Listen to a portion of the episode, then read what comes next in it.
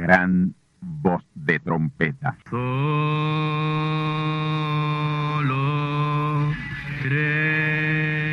Saludos amigos y hermanos radioyentes.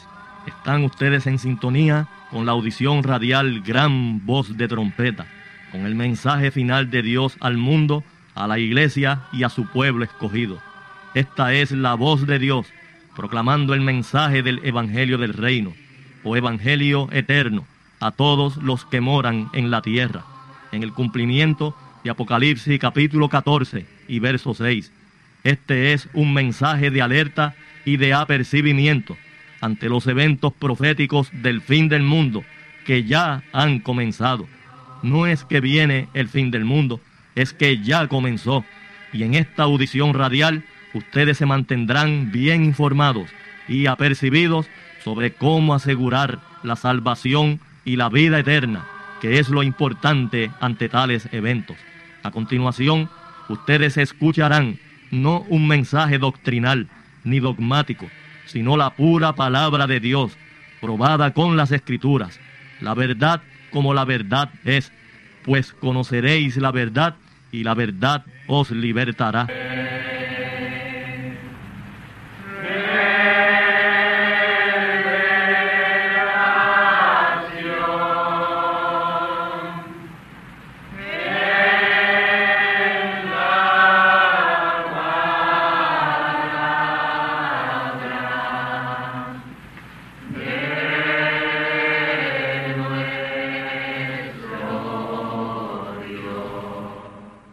Bendecidos, amados.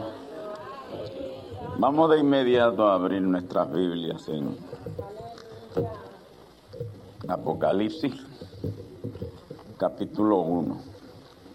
Vamos a leer ligerito ese capítulo, capítulo 1 de Apocalipsis.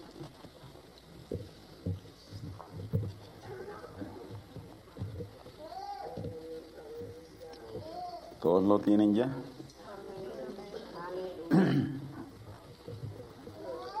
capítulo 2, perdón, capítulo 2, el 2, del, del 1 salimos. Capítulo 2 de Apocalipsis. Dice así la palabra de Dios.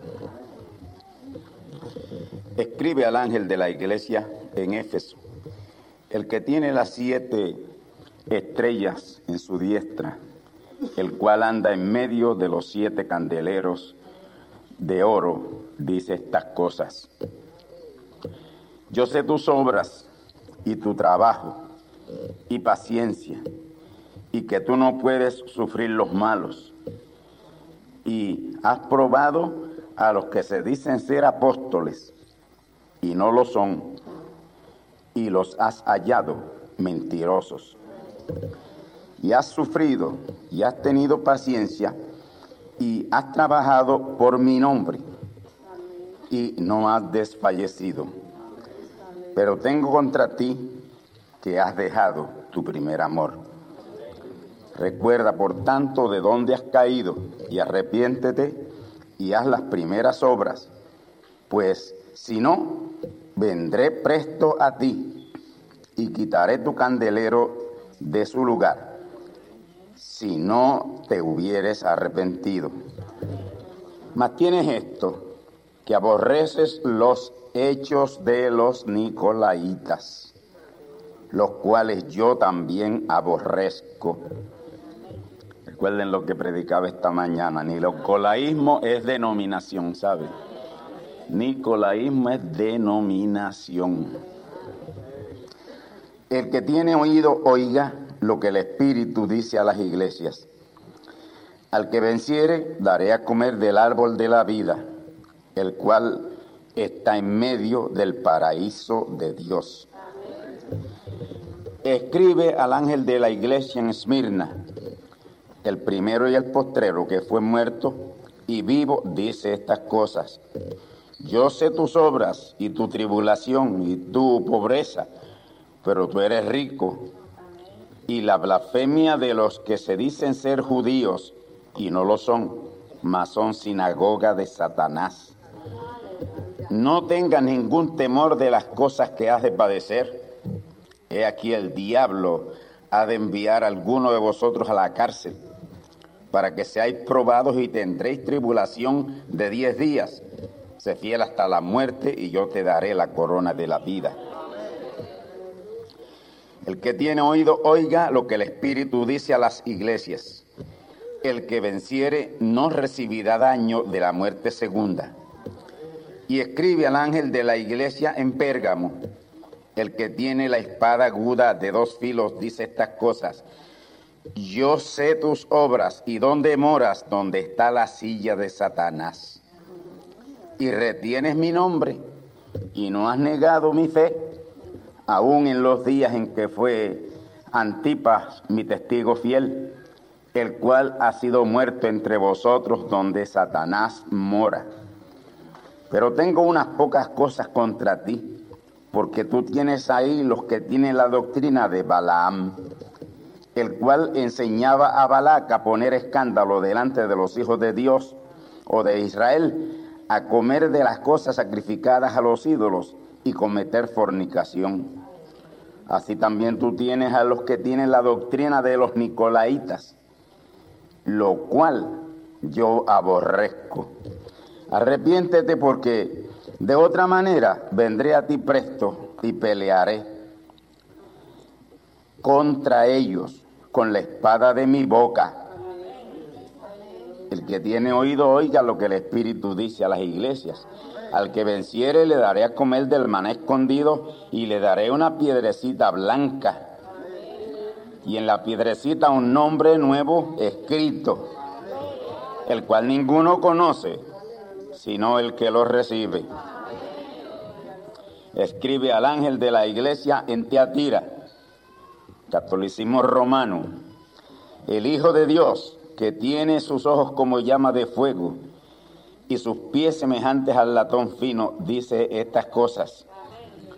Yo he conocido tus obras y caridad y servicio y fe y tu paciencia y que tus obras postreras son más que las primeras, mas tengo unas pocas cosas contra ti, porque permites a aquella mujer Jezabel, que se dice profetiza, enseñar y engañar a mis siervos, a fornicar y a cometer cosas ofrecidas, a comer cosas ofrecidas a los ídolos.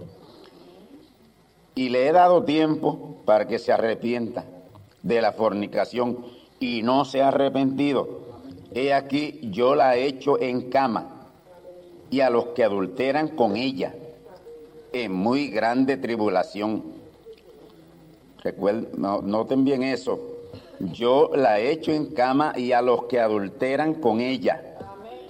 Todos los otros sistemas denominacionales. En muy grande tribulación, si no se arrepintieren de sus obras, y mataré a sus hijos con muerte. Y a todas las y todas las iglesias sabrán que yo soy el que escudriño los riñones y los corazones y daré a cada uno de vosotros según sus obras. Pero yo digo a vosotros, a los que, a los demás que estáis en Tiatira, y escuchen bien esto ahora, hermano, cualesquiera que no tiene esta doctrina y que no ha conocido las profundidades de Satanás,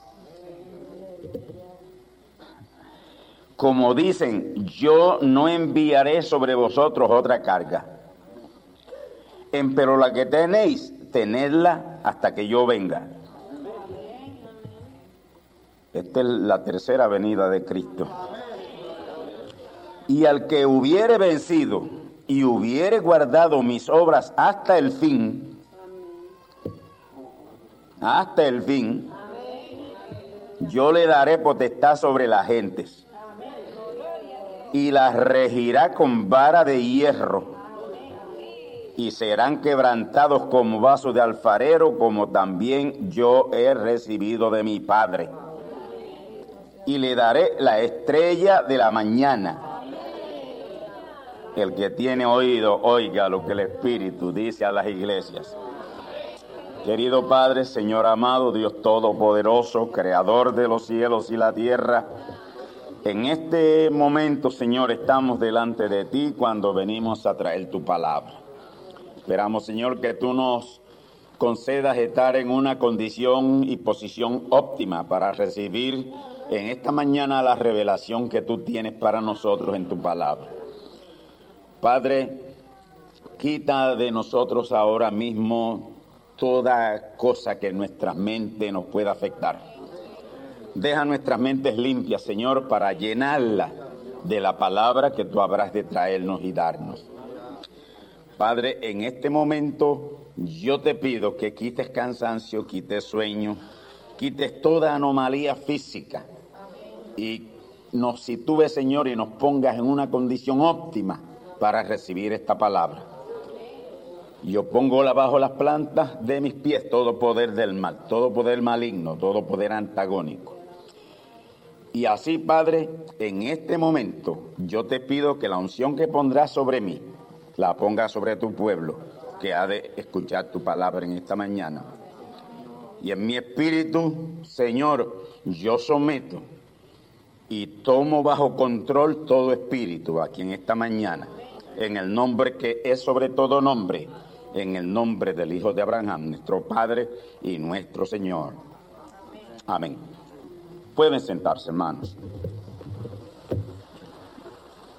Gloria al Señor que todo lo puede, al todopoderoso Señor.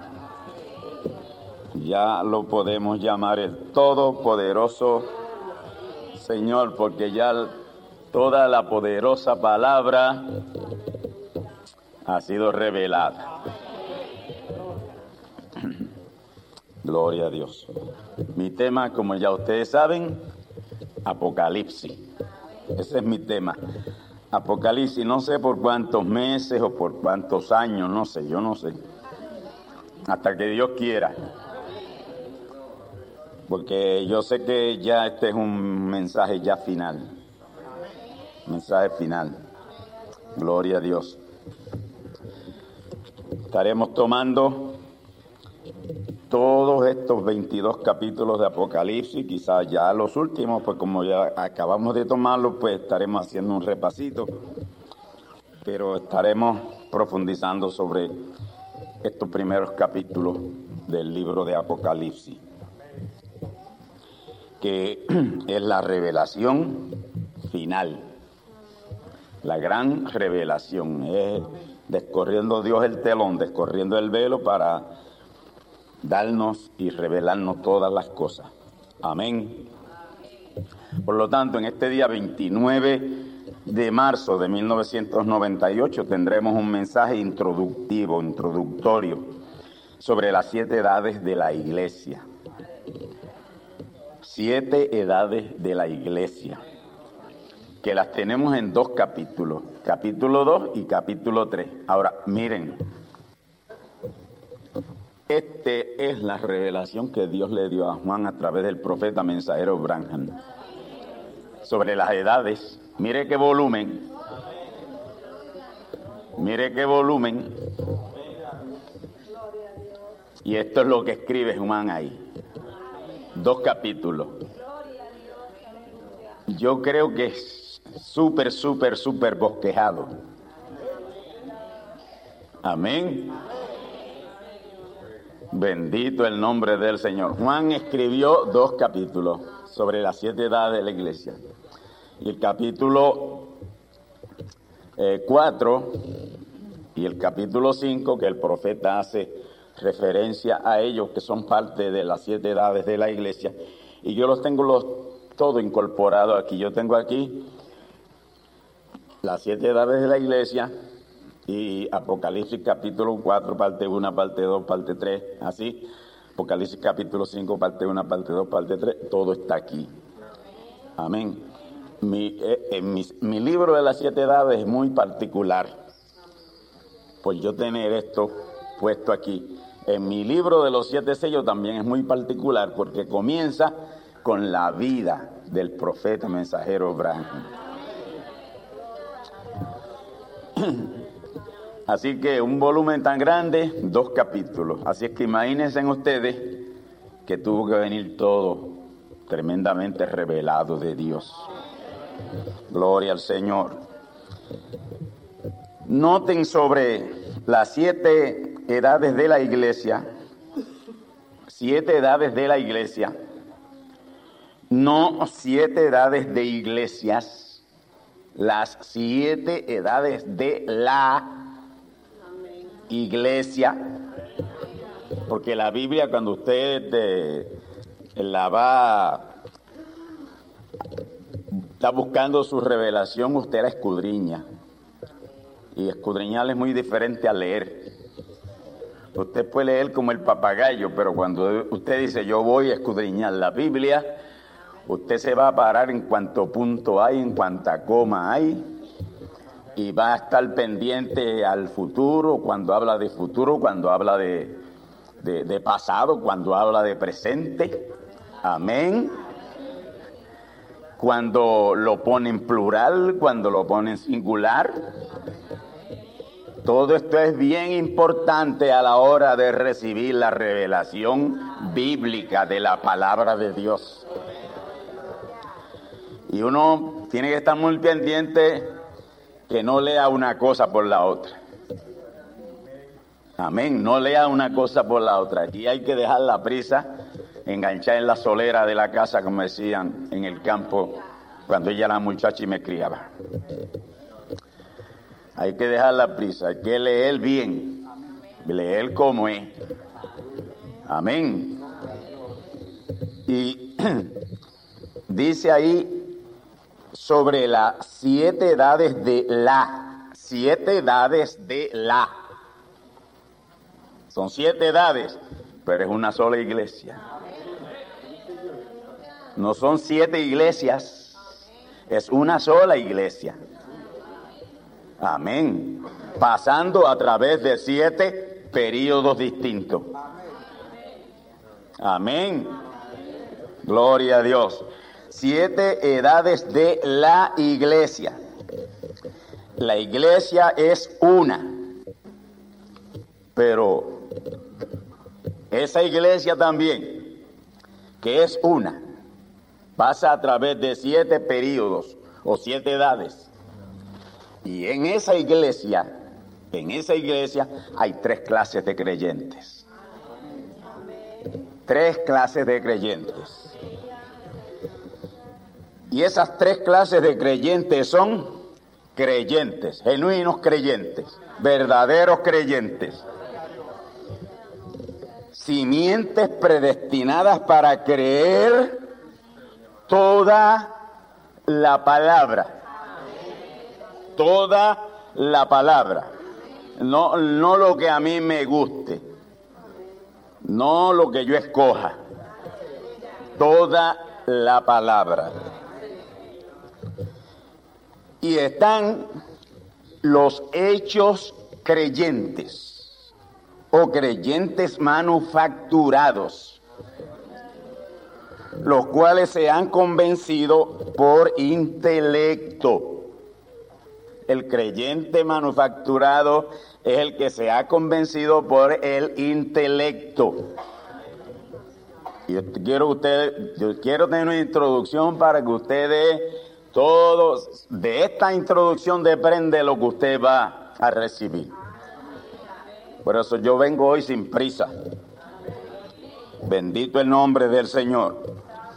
Entonces están los hechos creyentes que son creyentes manufacturados, los cuales se han convencido por el intelecto, amén, sometiendo la revelación de la palabra a análisis intelectual.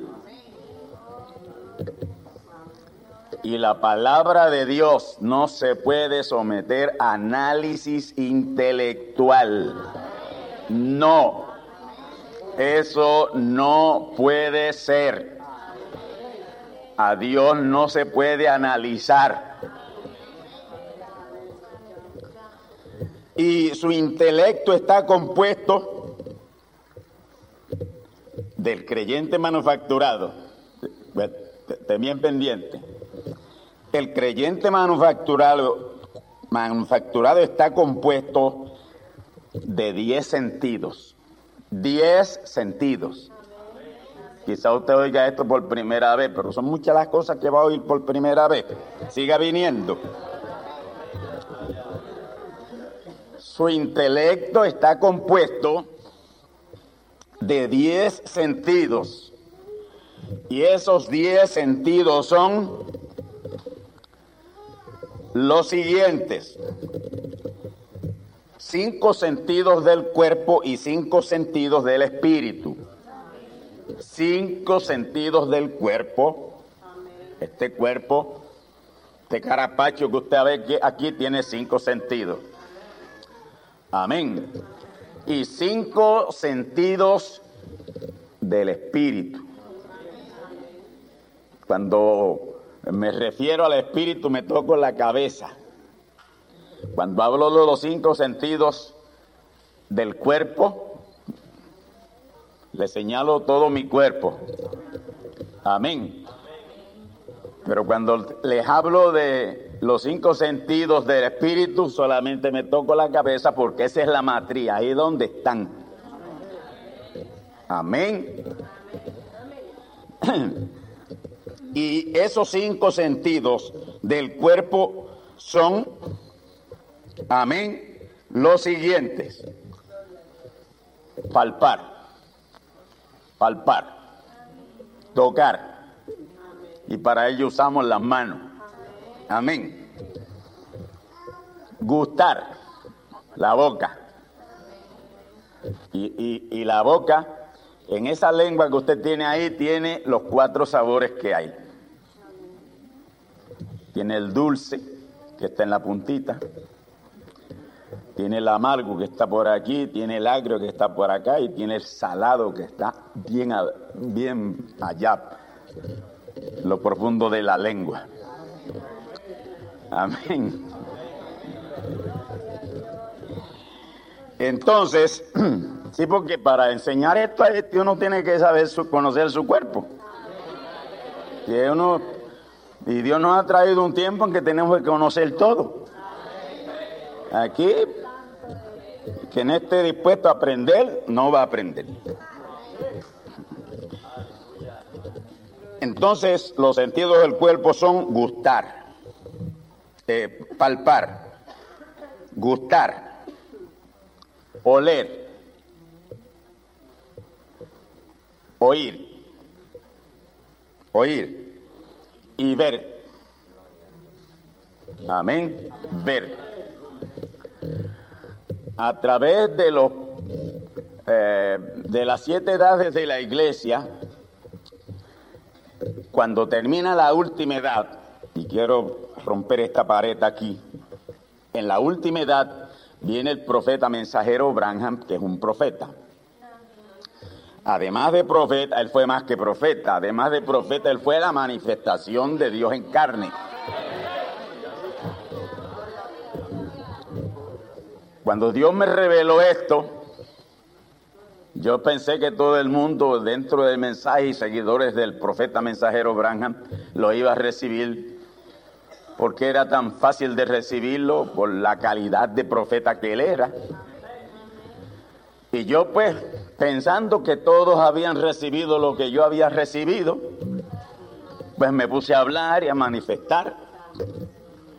Hermanos, y hasta el día de hoy toda esa nación, todos esos ministros de la nación norteamericana son enemigos gratuitos míos.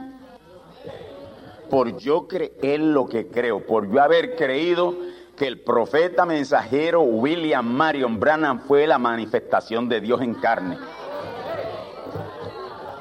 Y el primer enemigo mío hasta el día de hoy hasta el día de hoy en esa nación que fue el primero que surgió y el primero que me atacó se llama José Colman.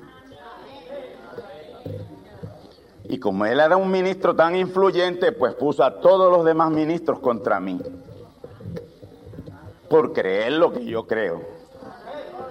Por creer que Dios se manifestó plenamente en carne en William Marion Brandt. Ahora mire qué cosa. En el mensaje que el profeta tituló eh, le puso un título tremendo y de hecho eh, José, mientras yo hablaba con él, el hijo del profeta mensajero Branja, él me dijo que ese era su mensaje favorito, que es el mensaje donde el último, el último párrafo, y lo deja el profeta para lo último, el último párrafo, él dice allí, en ese mensaje, que él les ha producido muchas evidencias a la congregación, a sus seguidores, de que está, eh, en el tiempo de él estábamos en los últimos días. La generación que vería a Cristo por segunda vez en sus días. Entonces, después que dice eso, le dice así, ustedes en California, los ministros de California, ustedes en Tucson, Arizona, ministros de Tucson, Arizona, que eran las de California y Tucson eran fuentes tremendas de, ministros. Y la tercera que coge es New York. Ustedes en California, ustedes en New York, ustedes en California, ustedes en, en Tucson, en Arizona, ustedes en Arizona y ustedes en New York. Después que él cita todas estas cosas, dice, hoy se ha cumplido esta escritura ante vuestros ojos. Fíjese, él está predicando vía telefónica porque en Nueva York están recibiendo, Colman y Honda, aquella gente están recibiendo el mensaje vía telefónica. Simultáneamente, al momento que el profeta lo está predicando, ellos lo están recibiendo. Amén. Y les dice a, los, a California que también estaban vía telefónica oyendo el mensaje y le dice a Tucson, Arizona y a New York que, que son los tres focos más fuertes de seguidores del profeta mensajero Branham, les trae este mensaje. Hoy se ha cumplido esta escritura, es el mensaje. Hoy se ha cumplido esta escritura. Y el último párrafo es donde él dice, ustedes en California, ustedes en New York, Hoy se ha cumplido esta escritura ante vuestros ojos. Así que lo podían ver si querían ya allí manifiesto Dios en carne humana. Segunda venida de Cristo cumplida.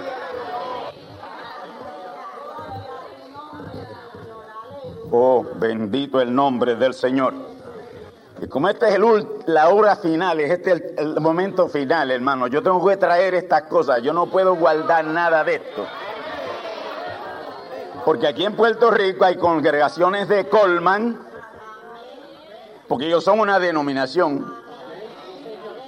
Porque Colman lo que tiene es una denominación a través de la nación norteamericana y tiene iglesias en toda la América Latina y tienen el mismo nombre, Local Christian Assembly y Asamblea Local Cristiana. Y ellos son una denominación y todas las demás son una denominación.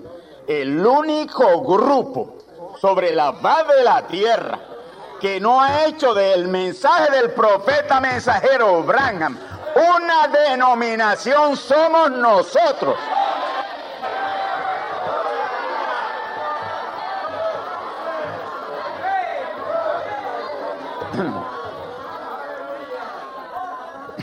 Pero José Colman tiene una red de denominaciones tremenda en los Estados Unidos y fuera de Estados Unidos. Aquí tiene una en Guayama, que son peor que los pentecostales. Hermanos, usted se asombrará si va allí. Allí no hay orden, allí no hay nada. Y aquí hay gente que han estado allí. El profeta le dijo bien claro a ellos que murieran a la edad pentecostal. Que no trajeran esa denominación al nuevo mensaje. Pues vaya a Guayama si usted quiere ver verdaderos fanáticos pentecostales. Pero, pero usted habla así porque tengo que hablarle así al pueblo, a la congregación, para que no sean engañados.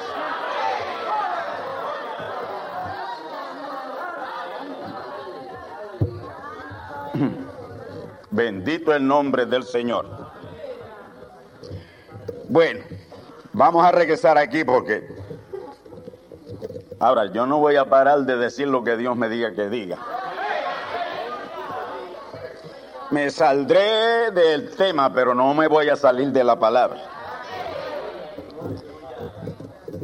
Así que mis hermanos, los sentidos del cuerpo son palpar, gustar, oler, oír, ver. En esa posición y en ese orden. Y los cinco sentidos o facultades del espíritu, espíritu, mente, mente, y la mente está en esa masa encefálica, son, número uno, afecto, afecto. Número dos, conciencia. Número tres, razonamiento. Número cuatro, memoria. Y número cinco, imaginación.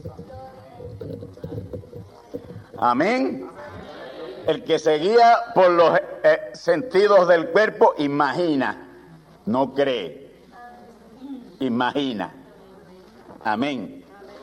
El que se guía por los sentidos del cuerpo no puede tener amor, amor divino, sino afecto, que es amor filial, amor de la carne. Porque el amor de una madre a un hijo es amor de la carne, amor filial. Amor, amor que es un amor secundario, un amor segundo. Pero el amor genuino es el amor de hijos de Dios a Dios y de Dios a sus hijos. Amén. Así que mis hermanos, facultades del espíritu, que son más profundas que las del cuerpo, afecto, conciencia, razonamiento, memoria e imaginación. Y estos, esta gente que solamente han, han, han, podido eh, educar el espíritu, moverse en el espíritu, son exégetas tremendos, todo lo tienen en la cabeza, todo lo tienen en la cabeza y convencen a cualquiera Amén. Convencen a cualquiera. Pero los verdaderos creyentes tienen cinco poderosos sentidos en el alma. Y esos cinco poderosos sentidos del alma que yo tengo y que tiene usted Escúchelos. Estos son los cinco sentidos del alma o facultades del alma. Amén. Son los siguientes. Ahí se centralizan y operan los cinco sentidos o facultades del alma. Voy a adelantarme un poquito son fe. Fe es una facultad del alma. Amén. Fe es una facultad del alma. Amor, otra facultad del alma. Amor divino. Lo que dijo el hermano Branham que iba a ser manifiesto en la carpa pequeña. Lo próximo es piedad piedad. Y piedad quiere decir ser como Dios. Piedad. El cuarto sentido, reverencia. Y el quinto sentido, adoración. ¿Oyeron bien? Gloria al Señor. esos cinco sentidos del cuerpo, matriz o centro de su manifestación es el cuerpo. Los cinco sentidos del espíritu son matriz o centro de su manifestación es la mente. Y la mente está en la cabeza o cerebro, más encefálica. Ahí se centralizan o operan cinco sentidos o facultades del espíritu. Ahí es que los científicos, los intelectuales, científicos intelectuales, tienen su centro de operación. Y escúchenme bien, tienen su centro de operación. Fuera de eso, no tienen más recursos. Repito esto porque parece que no me han entendido bien. Ahí es que los científicos, en esa parte, en los sentidos del espíritu, ahí es que los científicos tienen su centro de operación. Fuera de eso no tienen más recursos. No los tienen para incursionar en el universo espiritual. No pueden. No pueden. Es por eso que el intelectual siempre asume una posición meditativa mental, usted los ve.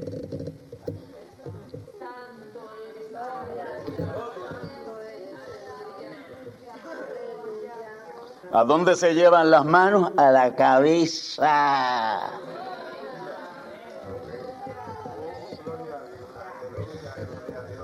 Pero el creyente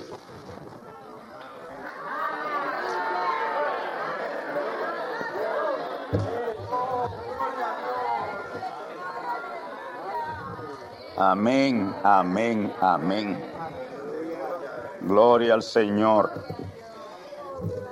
Repito, por eso es que el intelectual siempre asume una posición meditativa, meditativa, mental.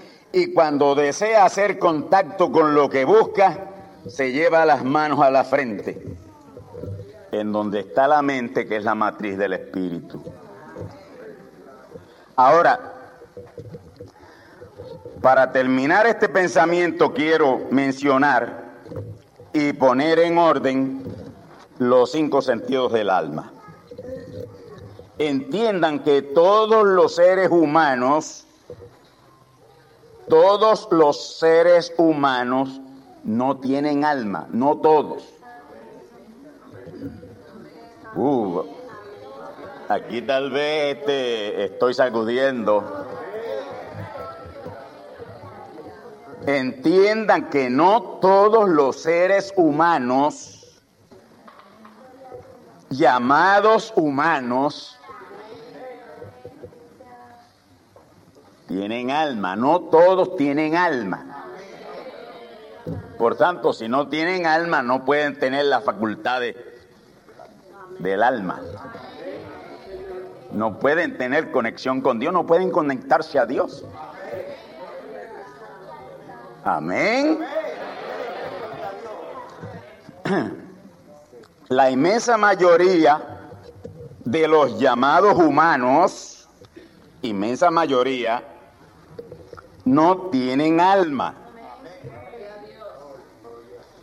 Y el alma es el único instrumento de contacto con Dios.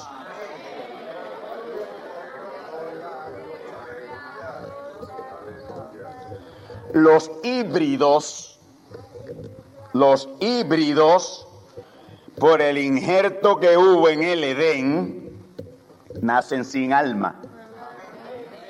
Nacen sin alma. El hombre animal serpiente, porque la serpiente no era una culebra, Dios la convirtió en una culebra después que engañó a la mujer. Amén. Y ustedes saben que aquel engaño no fue darle a comer una manzanita. Aquel engaño fue que engañó a Eva. Y cuando un hombre engaña a una mujer es que tiene relaciones sexuales con ella con astucia. El pecado del Edén no fue comer manzanas. Ya ustedes saben esto, pero lo estoy repitiendo aquí porque hay gente nueva en esta mañana. El pecado del Edén fue adulterio. Eva adulteró con la serpiente. Y Caín fue engendrado por la serpiente en la matriz de Eva. Caín no es hijo de Adán. Caín fue hijo de la serpiente. Y Caín nació sin alma. Porque la serpiente, el hombre serpiente no tenía alma.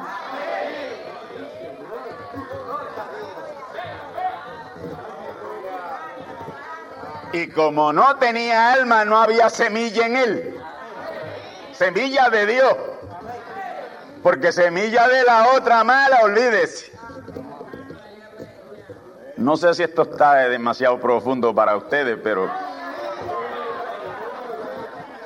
tenemos que romper estas paredes para tener un buen estudio de ese libro de Apocalipsis. La inmensa mayoría de los llamados humanos, llamados humanos, Amén. Porque esos animales no son humanos. La descendencia de Caín no son humanos. Son puros animales. Y así lo dice Pablo.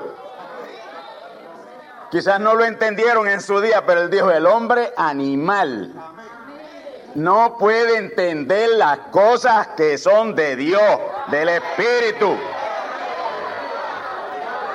porque le son locura. Entonces hay hombres animales en la tierra, está llena.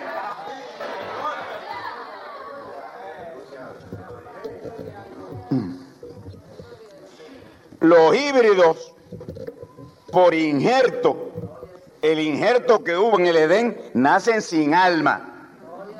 No tienen alma, por eso, por eso cogen un, rifle y matan cinco, seis. Esa gente no, yo no sé por qué, ni en la cárcel lo deben meter, lo deben matar seguida.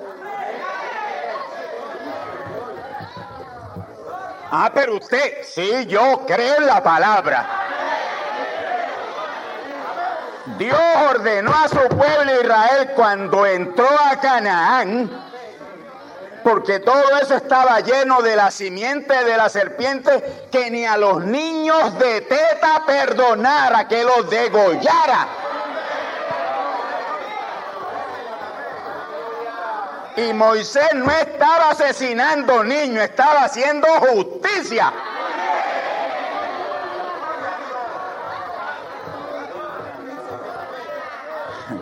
Que mucho hay que enseñarle a estos gobiernos, ¿verdad?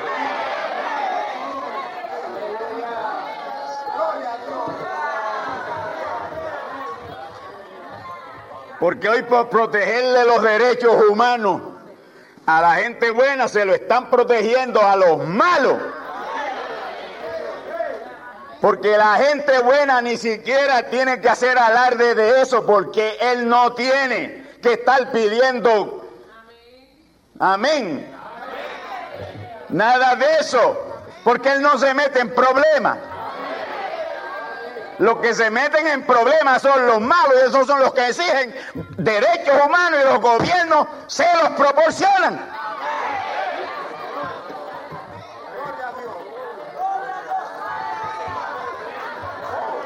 En el tiempo de la ley de Moisés, cuando Dios gobernaba por profeta,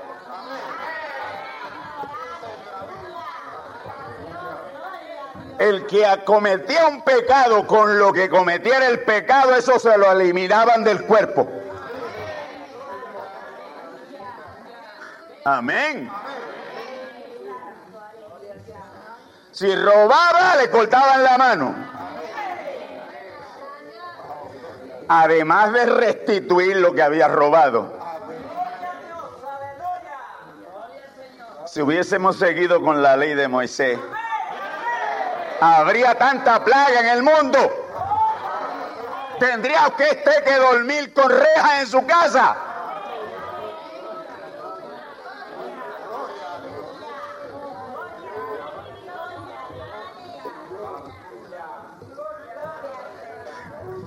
Oh, gloria a Dios.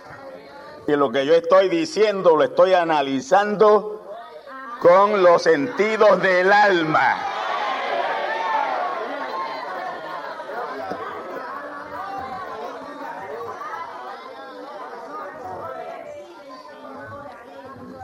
Oh, gloria a Dios. El hombre animal serpiente, el cual engañó a Isha o Eva, porque el nombre de ella era Isha. Isha quiere decir varona. El nombre de Adán era Ish. Lo venimos a conocer ahora por Adán, porque la, la narración se hace después que él ya ha cometido o se hizo pecado pero el nombre de él, él era Ish. Y latina S-H, Ish. Y ella, el nombre de ella era Isha. Isha. Ish es varón, Isha es varona. Y el hombre animal serpiente, el cual engañó a Isha o a Eva, no tenía alma y toda su descendencia no tiene alma. Por eso es cuando usted encuentra un bandido por ahí que mata y hace y de, la gente le dicen ese no tiene alma, están diciendo la verdad. Ese es un desalmado. Correcto. Ellos no saben lo que dicen, pero están diciendo la verdad.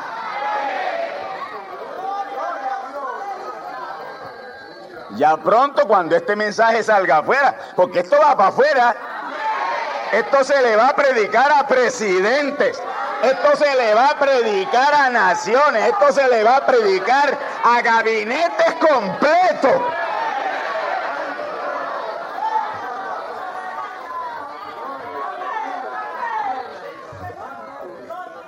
Diferentes escrituras dicen que la tierra será llena del conocimiento de Dios. Aquí ustedes están siendo llenos del conocimiento de Dios ahora, pero en cuatro paredes.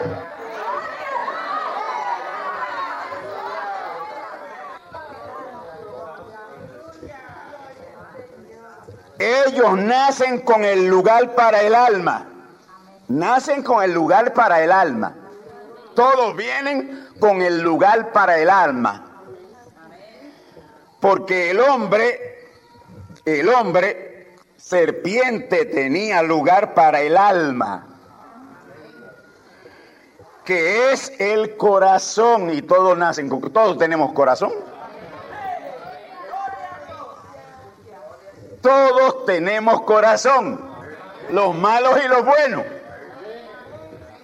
Pero hay un lugar en el corazón reservado para Dios poner el alma.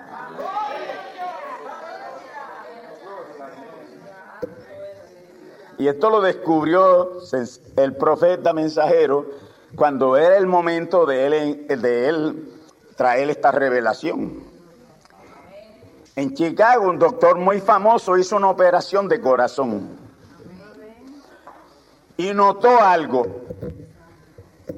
que había una concavidad, un vacío en el corazón.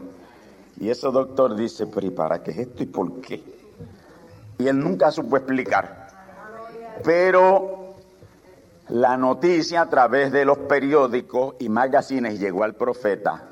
Y cuando él leyó eso, empezó a saltar como David en su cuarto. Y empezó a brincar y a regocijarse. Y dice, gloria a Dios, he descubierto el lugar donde Dios le pone el alma a sus hijos.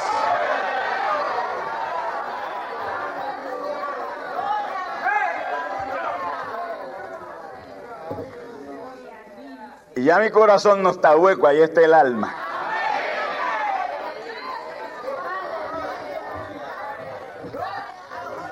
Y hasta científicamente han probado ya eso. Por- Porque una persona sin alma pesa menos que una con alma. El alma pesa, tiene peso.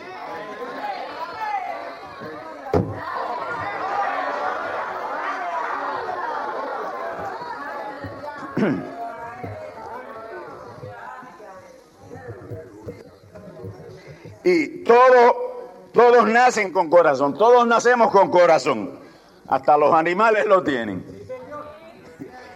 Pero no todos nacen con alma.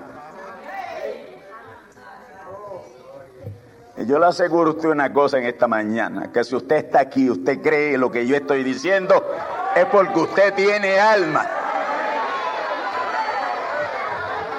Ahora, si usted ahí, y, quiero ser bien, yo quiero ser bien claro, si usted está ahí en su asiento peleando con lo que yo estoy diciendo, se puede ir en confianza que usted no tiene alma para recibir lo que yo le estoy diciendo. No pierda su tiempo, se puede ir.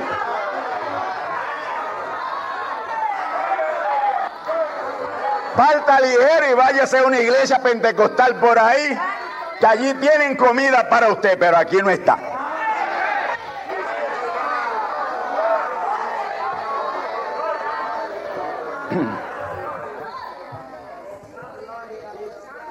Y es en el alma, es ahí donde están esas cinco facultades o sentidos que nos llevan hacer contacto con Dios.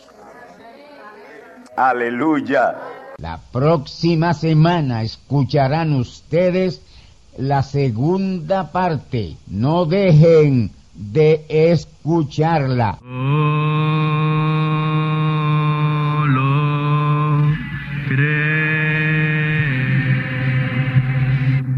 Y ahora hemos llegado al momento de liberación por la palabra hablada, no por oración. No oramos por enfermos, hablamos la palabra. Jesús nunca oró por un enfermo, Él dijo la palabra, Él habló la palabra. Y la palabra fue enviada. Y curó los enfermos, resucitó los muertos, limpió los leprosos, abrió ojos a ciegos, oídos a sordos, desató lenguas a mudos. Y la buena noticia hoy es que Él es el mismo, antier, ayer y hoy. Lo que Él hizo antier y ayer por otros, lo puede hacer hoy por ti tened la fe de Dios. Al que cree, todo es posible. Cree solamente y te será hecho. Enfermedad maligna, enfermedades producidas por demonios, virus, bacterias y gérmenes, os echo fuera y os maldigo con maldición de muerte y proclamo liberación sobre todo oprimido del diablo, que él llene los requisitos para ser liberado. Enfermedad te declaro fuera de existencia y pido la sanidad de los enfermos y la liberación de los oprimidos. En el nombre del Hijo de Abraham, el Todopoderoso Señor. Amén. Amén. La palabra ha sido dicha, la palabra ha sido hablada y tú estás liberado. Da gracias a Dios por tu liberación y ve y cuéntale a otros lo que Dios ha hecho por ti.